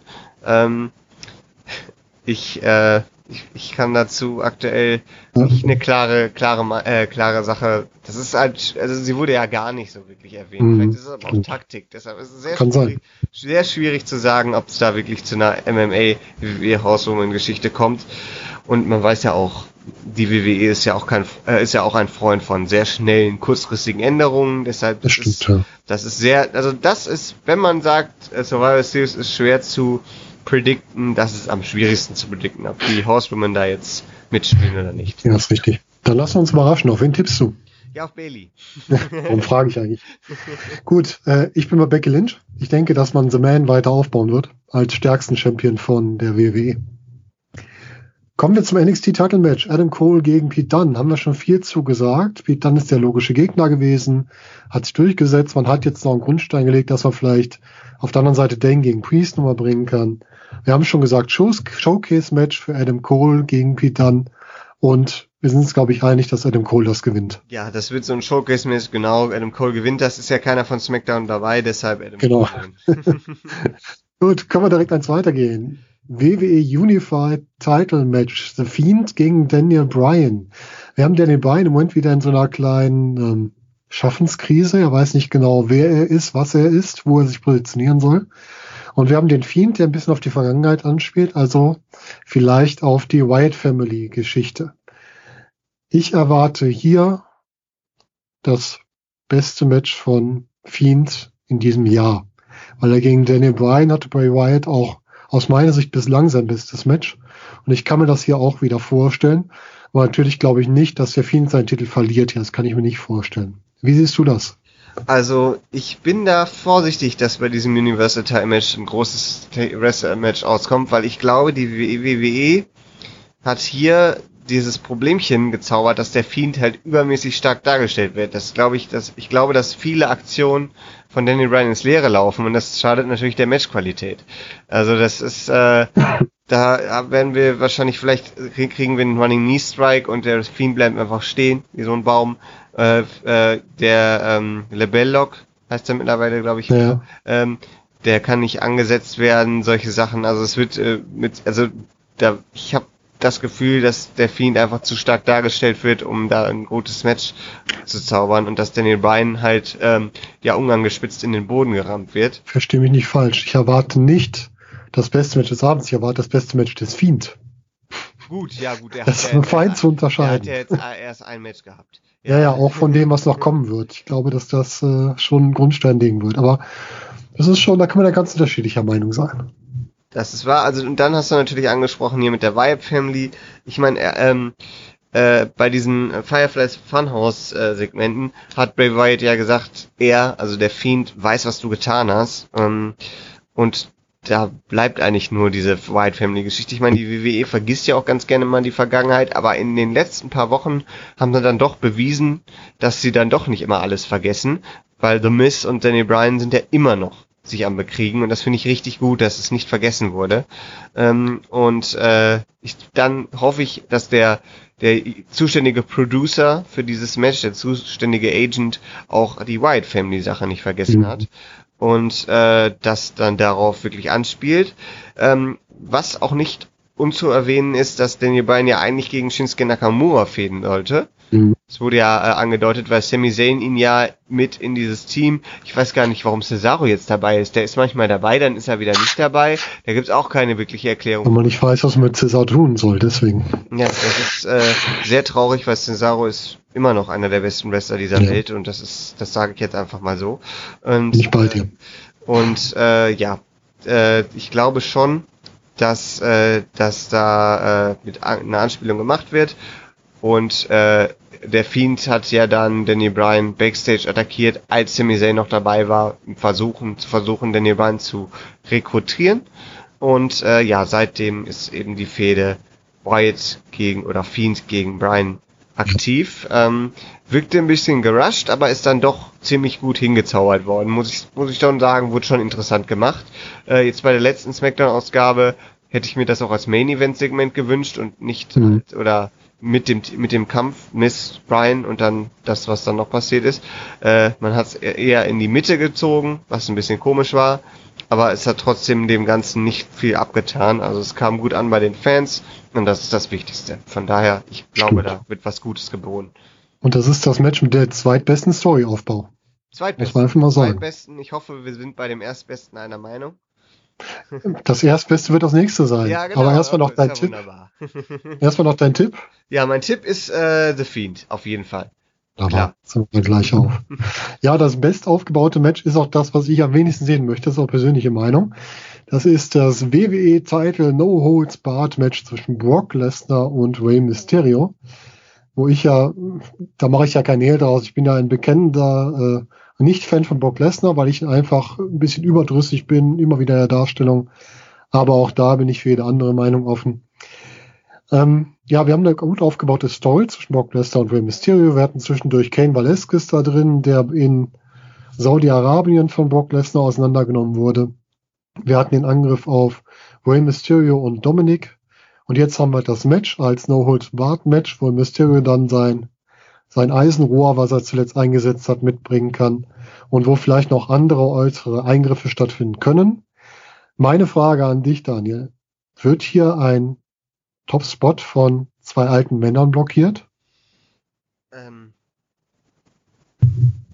ich sehe das nicht so, muss ich ganz ehrlich sagen. Ich sehe das häufig so, aber in dem Fall nicht, denn ich finde sowas ist berechtigt, wenn man eine gute Story aufgebaut hat, wenn man sich treu geblieben ist und wenn man dann auch entsprechend mit den entsprechenden Fanreaktionen belohnt wird. Und das ist hier der Fall und das ist muss man ganz klar so sagen, gerade bei Brock Lesnar Matches in den letzten Jahren nicht der Fall gewesen. Egal ob es gegen Seth Rollins war oder gegen ähm, gegen ähm, gegen Roman Reigns. Das hat alles nicht, das war alles sehr, sehr drege und wurde dann, mhm. kann man auch schon vom Blockieren sprechen. Dann hatte man natürlich auch noch das Goldberg, die Goldberg-Geschichte. Die hat aber funktioniert. Die hat aber funktioniert. Ja, ähm, ja. Die war, die fand ich, fand ich ganz gut. Ähm, wenn man jetzt mal außer Acht lässt, dass Goldberg nochmal zurückgekehrt ist. Mhm. Ähm, also ich, ich möchte dieses Match tatsächlich sehen. Ich hab, mich hat dieses Kane Velasquez Ding überhaupt nicht interessiert. Das war mhm, komplett uninteressant für mich. Ich wusste nicht, wer dieser Typ ist. Ich schaue Wrestling, kein MMA und äh, ich habe mit dem Match an sich konnte ich auch nichts anfangen. Also es war einfach ähm, da, da bin ich froh, dass man davon komplett jetzt wieder weg ist und man hat es sicherlich nicht ohne Grund hier No Holds Barred gemacht. Da wird sicherlich äh, dieser Herr Valescas wieder mit eingreifen, vielleicht auch Dominik äh, mhm. eine Rolle spielen. Aber das ist ganz, das ist so wieder ganz okay, weil äh, dann hat man ja etwas, was man aufgreifen kann, wo man auch ein schönes Match mit zaubern kann, mit tollen Momenten und so. Das ist dann auch, das ist dann auch legitim. Also ich mhm. finde, man, äh, das wird ja jetzt nicht so sein, dass die jetzt über vier, fünf Monate fäden werden. Und ja, ich kann mir auch sehr gut vorstellen, dass durch irgendeine sehr besondere Aktion Rey Mysterio hier den Titel sich holt. Also ich bin tatsächlich bei Rey Mysterio. Da bin ich okay. ziemlich, wahrscheinlich ziemlich alleine. Und es mhm. ist natürlich auch schwierig, wenn man sich mal einfach die Proportionen da anguckt zwischen Rey Mysterio und Brock Lesnar. Ähm, aber das wird, ich denke, dass wir da einen Titelwechsel bekommen. Und ich finde das auch wirklich interessant, eigentlich alles gelöst. Also ich finde da, da kann man sich richtig reinhängen in dieses Storyline, wenn man eben dieses Valescas-Ding so ein bisschen ausblendet und vielleicht Valescas nur als Freund und Muskel von Mysterio mhm. wahrnimmt und nicht als Kane Valescas. Und ähm, da, also ich finde, da wurde schon viel in den Aufbau reingesteckt, der das, und das hat funktioniert bei mir. Das, das interessiert mich einfach und das kommt halt nicht so oft bei Brock Lesnar Matches vor und es mhm. kommt noch viel seltener vor bei, bei Matches wie DX gegen Brothers of Destruction oder so. Das ja, stimmt. Sowas, sowas catcht mich heutzutage einfach nicht mehr. Ja, und richtig. deshalb, also für dieses Match ist einfach eine Ausnahme von der Regel, sage ich jetzt mal, dass es einfach funktioniert, weil der Aufbau so gut geklappt hat. Ähm, ja, weil man sich da vernünftig Zeit gelassen hat. Und es ist auch, es kommt halt bei WWE auch relativ selten in letzter Zeit vor. Wenn man sich zum Beispiel diese Promo-Packages vor den Matches an, äh, anguckt, hier hätte man vieles, was man aufgreifen kann. Bei fast allen anderen Matches, die äh, jetzt heute Abend auf der Karte stehen, nicht. Mhm. Also von daher. Ja, du hast recht. Also storymäßig, man hat eine Story aufgebaut. Ähm, das kann man da auch mal legitimieren damit, dass man hier wirklich mal Geschichte hat, die erzählt wird. Ich finde es sehr löblich, dass du an die Titelgewinn glaubst. Ich glaube es nicht. Ich glaube, dass Brock Lesnar den halten wird und der später irgendwann wechselt. Ähm, aber es wäre natürlich eine schöne Abwechslung, wenn mal Mysterio sich einen Titel holt und Brock Lesnar damit mal raus ist. Wir werden es erleben. Ich bin gespannt, was da passiert. Ähm, Komm, Frage ja. meinerseits, glaubst du denn, das ist der Main Event oder das nächste Match ist der Main Event? Nein, ich denke, das ist Survivor Series, das Elimination Match wird der Main Event sein. Ich glaube, dass das Brock Lesnar May Mysterio Match ist das, ähm, sagen wir, Non-Survivor Series Main Event. Okay. Also das zweitletzte Match. Ja, letztes Match wäre für mich das Elimination Match. Natürlich nicht traditionell, weil wir ja drei Teams haben. Wir haben Team Raw, Seth Rollins, Drew McIntyre, ja, Kevin Owens, Fragezeichen. Randy Orton Ricochet gegen Team SmackDown, Roman Reigns, King Corbin, Braun Strowman, Mustafa Ali und Shorty G. Ich hasse diesen Namen, Shorty G. Ähm, und das Ganze gegen Team NXT. Was denkst du denn, wer ist denn Team NXT? Ja, alle, die sich jetzt nicht verletzt haben. Also die sind ja mittlerweile wahrscheinlich jetzt raus beim Doktor. Und der hat dann gesagt, äh, wer antreten kann und wer nicht. Das ist wahrscheinlich der Hauptgrund oder der einzige Grund, warum wir nicht wussten, wer Team NXT ist. Mhm. Ähm, ich glaube, es wird auf jeden Fall Champa sein. Der ist mit Mhm. dabei, der ist mit drin. Äh, Lee würde ich auch sagen, der, der Djakovic auch. Ich denke, die sind einfach gesetzt, die drei. Ähm, dann bei den letzten zwei, ich könnte mir äh, Killian Dane vorstellen. Ich könnte mir Matt Riddle vorstellen. Ich könnte mir aber auch als Überraschungs äh, äh, Mensch und das wird sicherlich auch hier die äh, deutsche Region freuen, könnte ich mir aber auch Walter vorstellen, weil der ist ja sowieso da. Ja. Ja, schwierig, ne? Also, die Namen, die du genannt hast, klar, kann man alles sein. Ich habe gesagt, ich hätte ja so ein Traum-Szenario, was nicht realistisch ist. Das wäre, du hast als Team NXT setzt wirklich Imperium mit Walter, mit Marcel Bartel, mit Fabian Eigner und setzt dann dazu noch Cesaro zum Beispiel. Das wäre natürlich sehr, sehr schön, aber das ist ja, das sagt er dann schon direkt, wenn, wenn du das pitchen würdest im Creative Meeting, würdest du direkt den Konter kriegen, das ist ja, das interessiert ja kein, die kennen ja keiner. Ja, ja, richtig. Das ist auch nur ein Traum von mir, glaube ich. Ja, das, das ist einfach, ähm, ja, ein Traum. Das wird leider nicht passieren und es ist natürlich auch schade für Wulfe. Der ist ja im Moment, also jetzt wahrscheinlich nicht mehr, aber der war ja in Dresden und deshalb ist er halt nicht verfügbar gewesen und auch nicht bei Wargames zu sehen gewesen. Ja. Und wenn du ganz verrückt bist, wenn du es wirklich übertreiben willst mit der Undisputed Era, steckst du die da nochmal rein. Dann machst du Team NXT Undisputed Era und nimmst als Überraschungsteilnehmer Finn Balor dazu. Das wäre natürlich auch schön. Aber du brauchst natürlich einen Ramp repräsentables Babyface als Team Captain. Und da kommt für mich eigentlich nur Champa in Frage. Ja, ja, eigentlich schon. Ich denke auch, dass Keith Lee reinkommen wird. Man hat so dieses Aufeinandertreffen zwischen, zwischen ihm und Braun Strowman aufgebaut. Kann man gut vorstellen, dass das kommt. Ja. Denkst du, es wird irgendwie Beef innerhalb der Teams geben? Wir haben Randy Orton, Ricochet in einem Team. Wir haben King Corbin und Roman Reigns. Ja, das Corbin und Roman Reigns ist sehr offensichtlich, dass es da was geben wird. Ähm, und ja, Orton und Ricochet, muss ich ganz ehrlich sagen, das ist sehr herzlos und sehr lustlos aufgebaut, meiner Ja. Meinung nach. Wird, kann sein, dass das passiert. Interessiert mich aber aktuell nicht sehr. Ich weiß auch Mhm. nicht, ob Randy Orton jetzt ein Babyface oder ein Heel ist oder ob das jetzt nur so angetäuscht ist, damit er gegen sein Team turnen kann, wie das zum 130. Mal dann passiert. Ähm, ich weiß nicht. Also vielleicht. Ja, Big Show ist nicht dabei. Einer muss ja turnen. Ja, stimmt. Big Show ist nicht dabei. Vielleicht verletzt sich ja auch noch jemand und Big Show kommt dann dafür rein.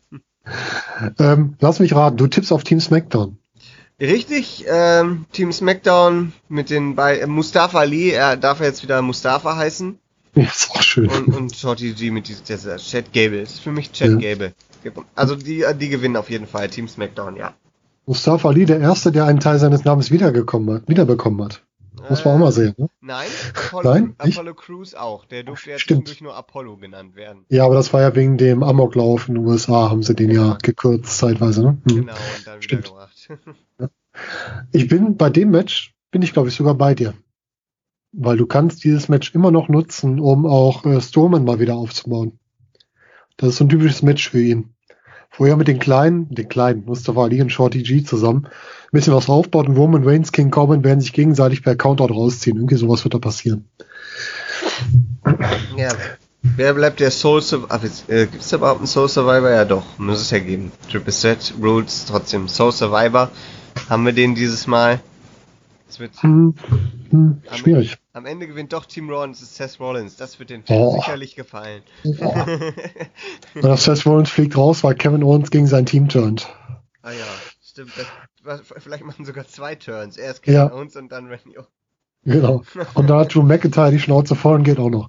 Ja, der, der geht dann. Der geht zeigen, einfach. die zeigen dann wieder dann in sein Auto steigen und weg. Also ey, komm, wir können mich alle mal am Arsch legen, ich bin weg. ja, ich, ich denke mal Strowman. Strowman und vielleicht geile Kombination Strowman und Shorty G bleiben über. Ja, da könnte ich mir solche Sachen vorstellen, wie ich steig auf deine Schultern und spring dann da runter, solche Mhm, Sachen. Genau, genau sowas. Ja. Ich bin gespannt. Dein Match des Abends, was denkst du? Match des Abends, ich würde sagen, das ist das äh, Mid-Card Triple Threat AJ Styles Nakamura Strong. Ich glaube, das wird das Match des Abends. Ich weiß nicht warum, aber ich setze auf die Damen. Becky Lynch, Bailey, Shayna Baszler. Habe ich irgendwie ein gutes Gefühl bei. Ich kann auch komplett wieder ins Klo bereifen damit, aber ich glaube, das könnte was werden. Ja, mal, da haben wir's. Ja, Wir haben wir. Takeover und wir haben Survivor Series. Ähm, ja, gespannt. mir fällt da noch eine Sache ein, die wir vielleicht ansprechen sollten, äh, sonst vermisst sie vielleicht noch jemand. Und zwar hat Triple H ja eine große Ankündigung, eine riesen Überraschung für Survivor Series versprochen. Er ist im Team, nein, Quatsch. Äh, Team Ja, NXT, die er- Ex ist im Team NXT. Genau, Team, es ist komplett die Ex und Tommaso Ciampa. Genau, weil Billy Gunn ist ja nicht da, die kannst du Genau. nicht nehmen. Das, oh Gott. Äh, ähm, nee, aber ähm, vielleicht kommt, ja, das könnte Ronda Rousey sein. Es könnte aber auch, keine Ahnung. Also auf jeden Fall könnte ja sogar der Undertaker sein. Irgendwas, Ja. irgendjemand, der da zurückkehrt, damit könnte man rechnen. Es ist ja Survivor Series, da ist ja immer schon. Es könnte natürlich auch der Mann aus Chicago sein, aber das möchte ich jetzt mal ausschließen. Das ist, Möchte es auch nicht sehen. ja, also Aiden English wird es nicht sein. Ja, schade. Hey, ein englisches Team NXT. Ist der nicht Kommentator da sogar? Obwohl, der ist Kommentator bei 255. Moment, mir fällt 255. gerade- mir fällt gerade was ein. Wir haben ja Bobby Lashley und Rusev gar nicht auf der Karte, ne? Ja, die kommen noch in die Pre-Show. Die kommen noch in die Pre-Show. Ja, da, Ja. weil ich habe natürlich, ich habe das irgendwo aufgeschnappt. Ähm, ich würde mich sehr, sehr darüber freuen, wenn, ähm, weil Rusev steht ja alleine da und äh, Bobby Lashley und Lana sind ja in einem Team. Ich bin jetzt kein Freund dieser Storyline, aber wenn man es denn machen muss, dann bitte vernünftig, wenn man den Rusev dann doch wieder Aiden English an die Seite stellt. Und gerade in Chicago, wo Aiden English ja geboren ist und herkommt, wenn da dieses kommt, da Ja. Die Fans, die rasten aus. Also ich dachte, du bringst Summer Rae jetzt wieder zurück. nee, es ist nein, nein, nein, Samurai. Nein, ey, also wenn die den Rusev Day jetzt da mit einbinden, dann hat man Ja. diese Storyline schon echt wieder gerettet. Weil die das eh immer chanten, die Fans, ne? Ja, die Fans sind da noch drin und die WWE möchte das ja beenden, weil das ja von alleine funktioniert hat und das geht natürlich gar nicht. Stimmt. stimmt. Ähm, und äh, deshalb, ich bin, ich bin gespannt, ob man das noch irgendwie einbringt. Ich meine, man hat ja auch eigentlich Zeit. Wenn ich mir die Karte so angucke, so groß ist die ja nicht. Man geht ja gerne bei diesen äh, Top 4, Top 5 Veranstaltungen äh, über das Zeitlimit hinaus, auch mal eine Mhm. Stunde oder zwei, ist ja egal. Äh, ist ja kein Pay-Per-View mehr, ist ja auf dem Network. Und äh, da kann ich mir schon vorstellen, dass man da irgendwie noch Rusev gegen Bobby Lashley zeigt und dass dann Aiden English da mit reinkommt, einfach um die Crowd ein bisschen anzufixen. Ja, kann sein. Mhm. Das wäre schon echt toll. Ja. Gut, Daniel, wie erreicht man dich? Man erreicht mich am besten auf Twitter, at valu2go. Da werde ich sicherlich heute Nacht auch den ein oder anderen Tweet während der Veranstaltung absetzen. Da kann man mich also erreichen. Wo erreicht man dich?